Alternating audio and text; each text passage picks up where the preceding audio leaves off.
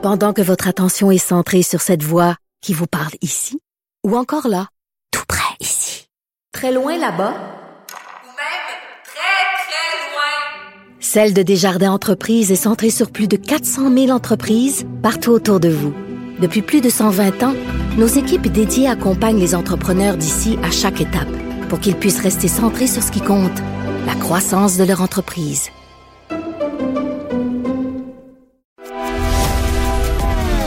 Grand philosophe, poète dans l'âme, la politique pour lui est comme un grand roman d'amour.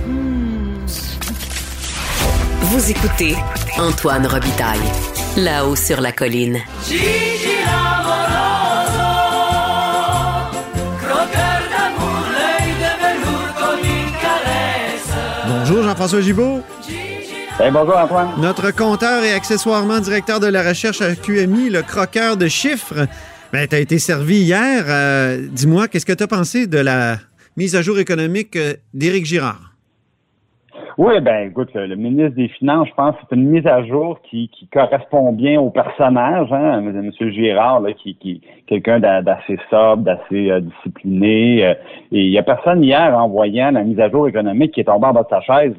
Hein, c'est, du, jeu de base, mais dans les circonstances, je pense que c'est très correct. Euh, donc, euh, M. Girard, dans le fond, qui... Hein, juste, on va clarifier une chose, Antoine. Hein, une mise à jour économique, ce n'est pas un budget. Non. Ce n'est pas un budget. Alors, c'est pas le, le- ça, si on parle de quelque chose normalement. Contrairement à l'Ontario, hein? Contrairement à l'Ontario qui a fait un vrai budget, là. Ou même c'est maintenant, parce qu'il y a la Ville de Montréal qui a fait son vrai budget le- la, la même journée. Mais au Québec, un budget, ça arrive plutôt euh, au printemps, au mois de mars, où là, dans le fond, c'est là qu'on a beaucoup plus de mesures, mais c'est là aussi qu'on apprend combien d'argent chaque ministère va recevoir pour développer des nouveaux programmes, mieux servir ses clientèles, là, ce qu'on appelle les, les- les gros cahiers de, de crédit. Là. Ça, on c'est les ça crédits, oui. C'est les crédits qui accompagnent les budgets, là.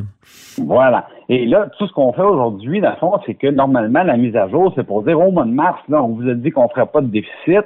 Ben là, euh, quelques mois plus tard, on vous annonce qu'il faut ajuster parce que la situation a changé. Bon, cette année, évidemment, euh, c'est- c'est pas compliqué à comprendre. Là. Je veux dire, la plaie d'Égypte nous est tombée dessus. Fait que c'est sûr que ça, ça vient scraper un budget, c'est bien évident. Alors, euh, le, ministre Girard a accompagné ça à cause des circonstances exceptionnelles de quelques mesures, hein, comme il l'avait fait au mois de juin. Au mois de juin aussi, le gouvernement voulait, voulait évidemment là, agir pour stimuler l'économie, agir pour donner au, au réseau de la santé les moyens de réagir à la pandémie. C'est un peu la même chose cette fois-ci. Donc, au moins, on va donner une bonne note en- en- au point de départ parce qu'il maintient ce qu'il nous avait dit au mois de juin, c'est-à-dire 15 milliards de déficit. Et euh, du 15 milliards de déficit, le, le- le ministre se, se met 4 milliards de côté là, au cas où, parce qu'on Oui. sait que la pandémie n'est pas finie. On voit les chiffres qui grossissent encore à chaque jour. Là. Encore cette semaine, on a des niveaux records. Donc, il dit, j'ai 4 milliards de côté là, parce qu'on ne sait pas comment la partie va se terminer. Et ça nous fait donc au total 15 milliards de déficit. Ce qu'il faut retenir, le 15 milliards, le, le chiffre, le chiffre est gros, mais dans le fond, il y a beaucoup de dépenses là-dedans qu'on, c'est pas des dépenses qui vont revenir chaque année à vitam aeternam. là. On s'entend que les programmes ponctuels d'aide aux entreprises, des prêts spéciaux pour qu'ils puissent faire le dos rond en attendant qu'ils arrêtent de vanter, c'est pas des programmes qui vont demeurer tout le temps. Donc, les programmes après la pandémie vont disparaître et ces dépenses-là vont vont euh, se régler d'elles-mêmes à ce moment-là. Même affaire si on achète du matériel, c'est des choses qu'on va acheter seulement qu'une fois, qu'on n'achètera plus après. Donc, il y a un paquet de dépenses, évidemment, qui vont disparaître. Mais il y a d'autres dépenses. Là, on, on a embauché des proposés aux bénéficiaires. Ben ça, on va continuer à les payer, évidemment. Elles sont pas là temporairement. Euh, et, donc, il y aura environ entre 5 milliards et demi et 7 milliards là, de, véritables impasses financiers, un vrai déficit dur sur lesquels il va falloir travailler. Mais encore là, hier, bon, évidemment, Antoine, tu le sais, je me, je me suis dit, je vais aller gratter un peu dans, dans ces beaux chiffres-là. Ah ben oui. Euh, il y, a, il y a dans ces beaux chiffres-là, évidemment, de- d'autres réserves. Hein. C'est, c'est 4 milliards cette année qu'on se donne de, de coussins. L'année prochaine, c'est 3 milliards, mais peut-être qu'on n'aura pas à les utiliser non plus. L'autre chose, c'est qu'on on maintient toujours les versements au fond des générations. Et là, c'est sûr que la question va se poser, c'est est-ce qu'on peut faire d'une part des déficits, donc emprunter de l'argent, et d'autre part mettre, de- mettre des sommes en banque à la caisse de dépôt pour payer la même dette, à un moment donné, un, moins l'autre, bon, euh, je suis convaincu qu'il y a des gens qui vont dire, ben, tant qu'à couper dans les services, on pourrait du moins temporairement cesser les versements au fond des générations, parce que dans les déficits qu'on nous a annoncés, il y a tout ça. Donc, au net, il nous reste un, un casse-tête qui est pas si élevé, puis le gouvernement nous dit, ben, euh, comme c'est beaucoup d'argent qu'on a mis en santé, on aimerait ça que le fédéral, dans le fond, nous envoie, euh, nous envoie plus d'argent. On sait que le fédéral, là, au début, hein, c'était 50% la facture des frais de santé Oui. que payait le fédéral. Puis là, tranquillement, pas vite, ça s'est érodé, cette affaire-là. Puis aujourd'hui, on, on est à 22-23% donc, la demande euh, du Québec, puis même des autres provinces, c'est de ramener ça à 35% Au Québec, ça voudrait dire au-delà de 6 milliards. Alors, avec Mais est-ce 6 qu'on compte, est-ce qu'on compte pas trop sur ce, sur ce scénario-là? sur- ça- parce qu'il il est oui. peu probable dans le sens où le fédéral est tellement endetté. Est-ce qu'il va, est-ce qu'il va vouloir, là, euh, est-ce qu'il il fera pas un peu la méthode chrétien, la méthode chrétien euh, Martin, Ben. c'est-à-dire de couper euh, dans les transferts aux provinces, au contraire? hein? c'est euh, c'est sûr qu'on se met dans une position où on dépend du voisin. Et euh, tu as tout à fait raison de dire on n'a pas beaucoup d'indications à ce moment-ci que le fédéral va vouloir euh, tout simplement transférer l'argent. Moi, j'entends euh, Justin Trudeau à Ottawa qui est pas mal plus enclin à nous dire je vais créer un programme national euh, d'a- d'assurance médicaments, je vais imposer des normes, des, des, des, normes nationales pour les, les CHSLD, puis probablement qu'il y aura des sommes mais qui vont être conditionnelles au respect de ces normes-là. Donc, ils sont beaucoup plus en mode intrusif dans les, le champ de compétences de la Ben santé oui. qu'en mode simplement je fais un gros chèque puis ça va régler le problème. Bon, et, là, on a une deuxième solution qui est de dire, ben, on a beaucoup de mesures économiques aussi dans, la mise à jour euh, d'hier, là, 1,6 milliard de mesures économiques, on a bon espoir qu'avec tout ce qui avait été fait déjà depuis le mois de mars, ça puisse venir euh, nous amener un, un rebond économique là, de 5% l'année prochaine. 5% c'est robuste, mais en même temps, c'est normal que le rebond soit fort quand la dégringolade était elle aussi était elle aussi sévère.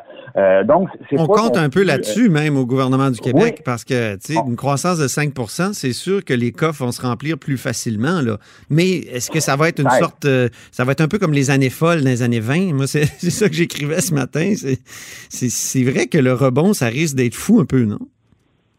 Ben oui, parce que une année normale, euh, on, ça serait pas réaliste de dire, si- s'il n'y avait pas eu de crise de COVID, de dire, bon, ben, on prévoit 5% de croissance, on aurait dit, oh, un, instant, il y, y a trop de journalistes là-dedans. Mais évidemment, là, comme on, on a plutôt euh, une récession cette année, là, au Québec, ça pourrait être 6 de négatif, donc une récession, moins 6 la, la, la, la croissance du PIB, ben, c'est logique que le jour, puis on sait que le vaccin s'en vient, euh, le jour où on ouvre l'économie au complet comme ça l'était avant, forcément, la croissance va, va être assez forte.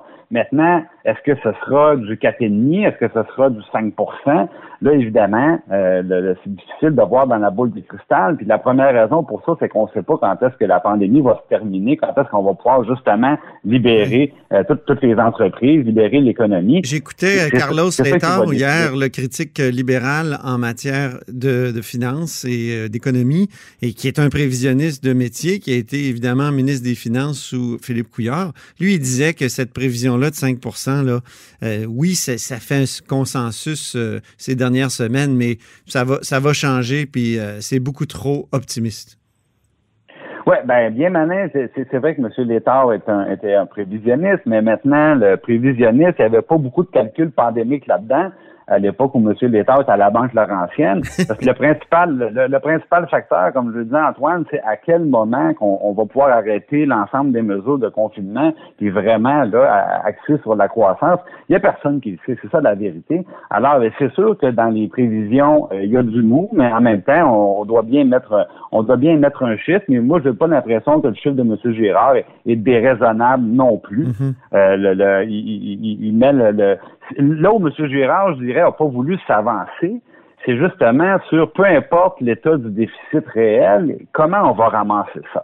Et là, il nous a- la piste qu'on nous a euh, martelée un peu hier, on vient d'en parler, hein, c'est de dire, ben, on va demander plus d'argent au fédéral. Mais effectivement, on dit, ouais, mais y a un plan B? Parce que le fédéral, euh, il, a, il a- il a donné aucun signal euh, comme quoi il pourrait accepter de, de nous envoyer tout cet argent-là. Et là, c'est sur le plan B qu'on nous dit, ben là, on va attendre au budget pour avoir le plan de retour à l'équilibre. Et euh, euh, donc, les, ces réponses-là, ils sont, ils sont à venir. Mais évidemment, il n'y a pas de miracle. Monsieur Gérard pourrait commencer par ne pas utiliser ses réserves. Hein. il ferait déjà pratiquement la moitié du chemin. Puis après ça, ben, est-ce qu'on le choix qu'on aura probablement, c'est de, du moins temporairement, arrêter les de rembourser la dette, arrêter les versements au fond des générations. On fait une autre grande partie de chemin. Puis là, on, tombe dans on tombe dans, un ordre de grandeur qui est tout à fait qui est tout à fait gérable. Euh, le gouvernement, euh, d'un autre côté, nous dit vous savez, pour ce qui est de l'austérité, euh, on a une ligne de conduite très claire, c'est que les dépenses augmentent au même rythme que notre économie. Mhm. et, et, ça, c'est pas surprenant parce que c'est ce qui est viable à long terme. Hein. Ça prend pas la tête à Papineau pour savoir que, euh, je veux dire, comme toi, par exemple, tu fais ton budget, Antoine, ben, tu sais que si dans un mois, tu, tu, tu dépasses 500 pièces de plus que tu as de revenus, ben peut-être que ça va, tu vas, tu, vas pouvoir t'en accommoder si tu fais pendant un mois ou deux, mais tu pourras pas faire ça pendant dix ans. Mais les finances publiques, c'est la même chose. Il faut qu'à un moment donné, ça, ça, ça, ça vienne s'équilibrer. Puis mhm. c'est, c'est ce que le gouvernement annonce déjà. Donc, euh, ce qu'on nous dit, c'est qu'on serait capable, sans trop d'austérité, de revenir, euh, de revenir à une situation d'équilibre. Et euh, je dois dire que euh, c'est rien à comparer du accompagné du fédéral. Il faut jamais, faut jamais oublier ça. La question va se poser encore bien plus à Ottawa qu'à Québec. Merci infiniment d'avoir croqué ces chiffres avec nous, euh, cher Jean-François. Merci Antoine. Jean-François Gibault est notre compteur et accessoirement directeur de recherche à QMI. Et c'est ce qui met fin à La Haut sur la Colline pour cette semaine. N'hésitez surtout pas à diffuser vos segments préférés sur vos réseaux. Et ben, revenez-nous lundi prochain.